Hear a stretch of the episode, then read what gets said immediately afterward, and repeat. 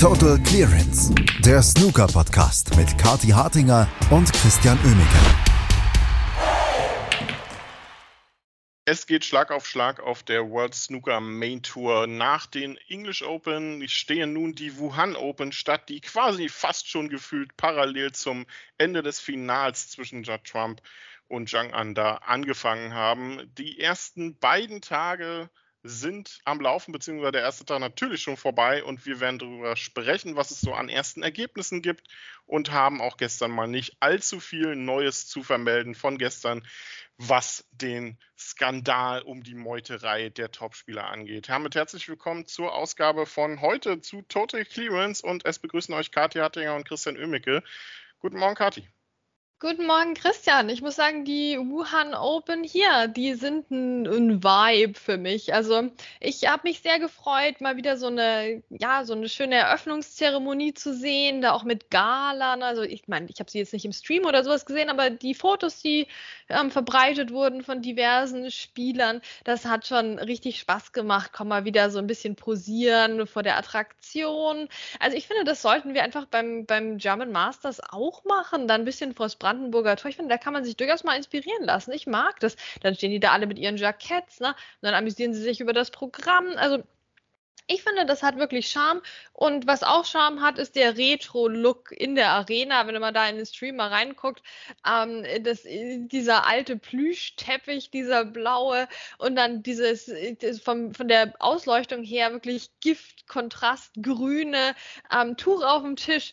Also das ist wirklich, ähm, it's a vibe. Es ist das erste Turnier, also das erste Weltranglistenturnier auf äh, chinesischem Festlandboden seit den World Open 2019.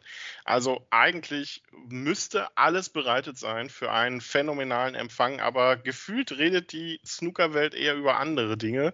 Und äh, das hat sich ja so ein bisschen auch an den drei Absagen oder an den vier Absagen äh, ja, so bisschen festgemacht. Mark Williams, Graham Dodd, Luca Brissell waren ja die Spieler, die abgesagt haben. Und ich dachte so, okay, dann gibt es vielleicht ein paar andere, die nachrücken. Aber so richtig phänomenal gut spielen die Topspieler jetzt alle noch nicht so. Mark Allen zum Beispiel quälte sich mehr zu einem 5 zu 4 Erfolg gegen Mark Joyce gestern. Also da war sehr viel Sand im Getriebe und auch ein ganz aktuelles Ergebnis haben wir ja auch schon. Auch Mark Selby ist bereits ausgeschieden aus dem Turnier. Also da ist noch eine Menge Luft nach oben bei den Topspielern. Ja, man sieht aber vor allem auch, wie viel Sand im Getriebe der Snookerwelt ist, wenn Mark Allen gegen Mark Joyce spielt. Und ich habe null Witze gelesen auf Twitter. Null. Das kann, also das kann es eigentlich gar nicht sein. Also haben die wirklich gespielt? Wie ging es wirklich aus? Das ist für mich wirklich ein Mysterium. Ähm, denn also ohne Mark Joyce Witze, das, das geht doch gar nicht. Das ist das Spiel echt vorbeigegangen, ohne dass wir da so einen Witz gelesen hätten. Oder habe ich ihn nur verpasst? Gerne mir schicken sonst. Ähm, ja, also es läuft noch nicht wahnsinnig gut für die Top-Spieler. Ähm, Ronnie O'Sullivan da vielleicht die Ausnahme, aber der hatte jetzt auch nicht unbedingt Pech mit der Auslosung. Ähm, und ja, es ist äh, interessant zu sehen, wer jetzt hier ähm, wer jetzt hier nachrückt oder wer was aus der Woche machen kann. Ich meine, so ein paar erste Namen kristallisieren sich da schon raus. Ähm, aber insgesamt, ja, ist das noch sehr, sehr mysteriös, was, was wir jetzt erleben werden diese Woche angesichts dieser ganzen Nebenschauplätze. Es gab ein paar Heldovers, da waren auch Wildcards mit bei. Gon Shenzi zum Beispiel hat es geschafft, äh, Daniel Womersley zu schlagen, der nachgerückt war für David Gilbert, der ja abgesagt hat, sein Match. Ähm, ansonsten waren es dann nicht so die erfolgreichsten Auftritte der Wildcards. Äh, bei Yulu hat sich aber zum Beispiel sehr, sehr gut geschlagen gegen Ali Carter. Zwei Frames gewonnen, davon einen mit einer 95. Also ich glaube, bis zum Mid-Session Interval war Ali Carter da noch ein bisschen nervöser unterwegs, als er vielleicht gedacht hätte. Ja, der war gut beschäftigt, der Alicate. Also das ähm, war ein sehr, sehr guter Auftritt und wir schauen ja nicht so oft auf ähm, so schöne positive Ergebnisse und Breaks im Moment noch bei den ähm, Damen, aber bei Yulu scheint wirklich eine Türöffnerin zu sein in die Zukunft des Frauensnookers. Jetzt, wo ich das gesagt habe, naja, also es war dann halt doch ein 2 zu 5 am Schluss recht klar, aber wie gesagt, die erste Hälfte des Matches, ähm, da hat sie noch sehr, sehr gut mitgehalten. Gegen Ende war es dann doch Alicata, der, der stärker war, aber ja, ein interessantes Match auf jeden Fall. Absolut. Die anderen beiden Wildcards haben dann auch relativ klar verloren. Wang Xingbo mit 0 zu 5 gegen Anthony Hamilton und Wang Xinzhong, der erst zwölf Jahre alt ist, mit 2 zu 5 gegen CJ Hui, konnte dann nur am Anfang mithalten. Da war am Ende dann aber auch, glaube ich, ein bisschen die Erfahrung, die CJ Hui so als WM-Halbfinalist, der ist eigentlich auch noch relativ neu, aber hat schon ein WM-Halbfinale erreicht, mitnimmt, äh, war das ein bisschen äh, die Erfahrung, die da den Ausschlag gegeben hat. Die andere Dame im Feld, ähm, Baipat Siripaporn, die jetzt schon gespielt hat, hat sich auch sehr achtbar geschlagen gegen Zhu Yulong, der im Prinzip ein Break nach dem anderen da auf den Tisch geballert hat, aber die beiden Frames, die die Thailänderin gewonnen hat, die hat sie mit hohen Breaks gewonnen. Genau, auch hier sehen wir ähm, wieder die Entwicklung, denke ich mal. Ähm, äh, deutlich langsamer hat sie gespielt jetzt als Zhu Yulong. Da liegen äh, 10 Sekunden durchschnittliche Stoßzeit zwischen den beiden. Ähm, hat aber eine 57 gespielt, eine 86 und äh, somit gab es tatsächlich in jedem Frame ein Break von mehr als 50 Punkten. Also was will man mehr? Es ist ein super sehenswertes Match. Ähm, Zhu Yulong mit der, ja, mit der 137, mit der 143, also das waren schon auch ähm, Ausrufezeichen von ihm da. Ich meine, ich kann mir gut vorstellen, dass der die Woche jetzt mal einen Titel holen will, oder? Also Zeit wär's. Und ähm, Beipart hat sich, wie gesagt, gut verkauft, hat mitgehalten irgendwo in diesem, in diesem Hochbreak-Spiel, konnte da ihren Teil zu beisteuern, dass wir diese schöne Serie jetzt hatten. Ähm, aber letztlich doch noch ein Stückchen vom, vom Sieg entfernt, muss man auch ganz klar sagen. Ansonsten, ähm, wie gesagt, die äh, Topspieler mussten ein bisschen kämpfen. Steven Maguire 5 zu 2 gegen Joe O'Connor. Mark Allen quälte sich, wie gesagt, zu einem 5 zu 4 gegen Mark Joyce. Ähnlich erging es auch Robert Milkins, auch 5 zu 4 gegen Hamad Mia. Jack Lisowski 5 zu 3 gegen Scott Donaldson. Auch Ding Junhui brauchte einiges an äh, Power, um sich mit 5 zu 3 gegen Ashley Hugel durchzusetzen. Und du hattest ja Ronnie O'Sullivan vorhin schon angesprochen. Ja, der war dann wie so in China unterwegs, ganz souverän unterwegs, mit 5 zu 1, mal ebenso nebenbei Ken Doherty geschlagen, der sich zwar den ersten Frame geholt hat, aber das sind wir von Ronnie O'Sullivan ja inzwischen gewohnt, dass er den ersten Frame nicht gewinnt. Ganz genau, und danach ging es ab ins Ronnie-Land. Ne? Wir haben jetzt so ähm, drei 80er-Breaks hat er gespielt und ja, also da gibt es jetzt nicht so wahnsinnig viel zu berichten. Das ist natürlich klar, dass wir mit unterschiedlichen Maßen hier messen, Christian. Ne? Also bei den Spielen gerade freuen wir uns über 250er Breaks oder auch äh, andere hohe Breaks. Bei Ronnie O'Sullivan, ja, jetzt hat er halt keinen Century Break gespielt, da brauchen wir jetzt gar nicht so ausschweifend drüber sprechen. Also ich meine, die Leistungsunterschiede auf der Tour sind halt schon deutlich und Ronnie O'Sullivan natürlich ganz, ganz oben als ähm, ja, bester Spieler aller Zeiten. Also in dem Sinne war es ein entspannter, ein guter Auftritt von ihm, aber jetzt auch keiner, ähm, den wir jetzt uns noch dreimal auf YouTube anschauen würden. Also war so ein Arbeitssieg, wie er halt für Ronnie O'Sullivan aussieht. Macht sowas jemand? Ich weiß nicht. Vielleicht. Ryan Day gewann mit 5 zu 4 gegen Jackson Page und Pang Yong-Shu holte sich einen 5 zu 3 Erfolg gegen Stuart Carrington gestern noch. Tom Ford 5 zu 1 gegen Xiao Yu Peng. Ähm, ja, Jamie Jones 5 zu 4 gegen Ian Burns. Also es war einiges los. Marco Fu leider auch weiterhin ergebnistechnisch noch nicht so gut unterwegs. Verlor mit 3 zu 5 gegen Wuise.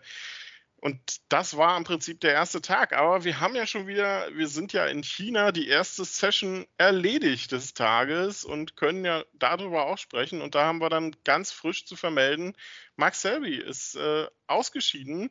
Jetzt kann man sagen, okay, 4 zu 5 gegen Shuzi kann man wahrscheinlich mal verlieren, aber ich glaube, Max Selby ist tatsächlich ein bisschen mit den Gedanken woanders gerade. Ja, der hatte ja auch nach Aussage von Hector Nuns ähm, sich äh, verbeten, jede Art von weiterer Kommunikation ähm, über diese Meuterei-Geschichte und alles. Der will davon einfach nichts hören und sich aufs Spielen konzentrieren. Das hat jetzt so mittelgut funktioniert gegen äh, Juicy, der ja wirklich, also ich sag's ja immer, so ein wahnsinnig böser Spieler ist, im sportlichsten und besten Sinne. Ähm, Mark Selby hat wie viel Breaks von mehr als 50 Punkten gespielt, fünf und hat trotzdem mit 4 zu 5 verloren. Also das sagt uns schon einiges aus. Ne? Also er hat sich bemüht, der Max Selby, aber am Schluss war es doch Juicy, der sich nicht hat abschütteln lassen, ähm, der den Entscheidungsframe erzwungen hat und und, und das in einem sehr nervigen Frame irgendwie, wo man auch wieder denken würde, den würde ich Mark Selby holen. Ein sehr low scoring, dieser Frame. Aber dann gab es den, den Entscheidungsframe und da machte Juicy das, was man jetzt als ähm, moderner Profi, ne, und, und Juicy mit seiner Haarfarbe auch, also der folgt ja den Trends, ne, der bemüht sich ja, der, der hat ja was übrig für den Glamour. Also deswegen kein Wunder, dass er jetzt auch natürlich mitmacht beim Trend, ein Century Break zu spielen im Entscheidungsframe. Eine 125 und ja, dagegen kann auch dann der Mark Selby nichts machen, hat den Entscheidungsframe also zu null verloren. Und das, obwohl er vorher so schöne und so viele Breaks gespielt hat. Aber vielleicht auch so ein, so ein vorentscheidender Frame, hat wieder Frame 3, ne? Ähm, 54 von Mark Selby, ja, und dann halt die 88 von UC. Huiuiui. Also Mark Selby im Moment so knapp vorm Frameball nicht immer wahnsinnig klinisch. Ne? Das sieht man halt auch an der Höhe der Breaks, die wenn wir sagen mehr als 50 Punkte, ja, aber nicht Frame entscheidend waren zumeist, ne? Dann haben wir 54, 52, 50, 53. Also das sind immer die, wo du noch mal ein paar Bälle mehr lochen müsstest, damit der Frame sicher wäre im Normalfall. Ähm, da, also da ist Luft nach oben bei Max Selby. Da gibt es so eine Stellschraube, da kann er wieder mal dran drehen, aber wir wissen, der Max Selby ist ein Buster und ein Tüftler. Ähm, der wird das besser auf dem Schirm haben als wir natürlich und schon lange daran arbeiten. Wird er absolut und er wird in Macau statt in Belfast sicherlich auch wieder besser drauf sein. Wenn er spielen darf, mal gucken. Vielleicht gibt es Geheimagenten von World Snooker Tour, die das zu verhindern wissen. Wir werden es sehen.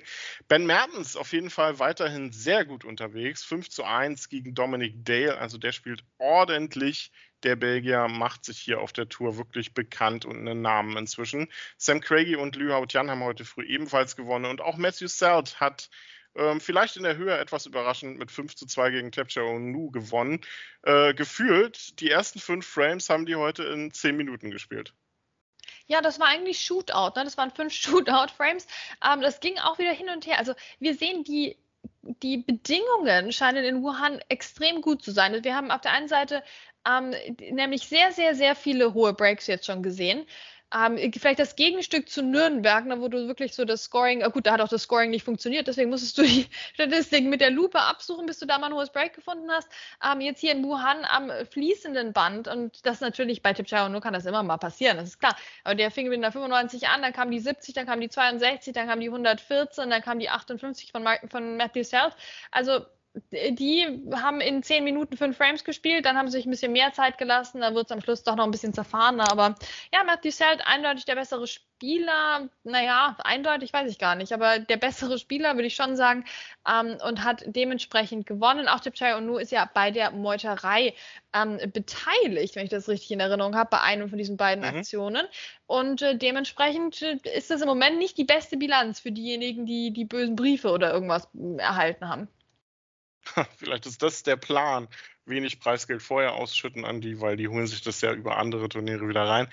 So. Ähm, es, äh, ja, es geht mit zwei weiteren Sessions heute dann auch noch weiter. Die erste Runde wird bis auf ein Match tatsächlich beendet. Äh, man hat nochmal reagiert und Judd Trumps Match gegen Oliver Lyons was ja auf, erst auf den Dienstag verschoben wurde, dann jetzt sogar auf morgen verschoben. Die werden in der ersten Session um 4 Uhr spielen. Das heißt, äh, der Sieger aus dieser Partie wird morgen dann zwei Matches absolvieren müssen, denn morgen wird ja auch die komplette dritte Runde dann absolviert. Ansonsten jetzt 8.30 Uhr am Tisch Spieler wie Neil Robertson, Barry Hawkins, ähm, Michael White, Juju Long auch wieder unterwegs, Jordan Brown. Also einiges am Tisch am Werkeln und um 13.30 Uhr geht es weiter mit Yuan Sijun gegen Ding Junhui, Mark Davis gegen Ronnie O'Sullivan, Martin O'Donnell gegen John Higgins. Ähm, also hochinteressante Matches, auch wieder heute. CJ Hui gegen Jack Jones, Danny Wells gegen Stuart Bingham und wie gesagt dann morgen die äh, dritte oder zweite Runde, je nachdem, wo man anfängt zu zählen, die Runde der letzten 32 und wie gesagt, Judd Trump gegen Oliver Lyons, die wie auch immer zwei Matches dann absolvieren müssen, wer auch immer das gewinnt. Das war's von uns für heute hier bei Total Clearance. Wir hoffen, es geht weiter schön sportlich weiter in Wuhan. Kathi und Chris sagen Tschüss. Bis zum nächsten Mal. Total Clearance, der Snooker Podcast mit Kathi Hartinger und Christian Oemeke.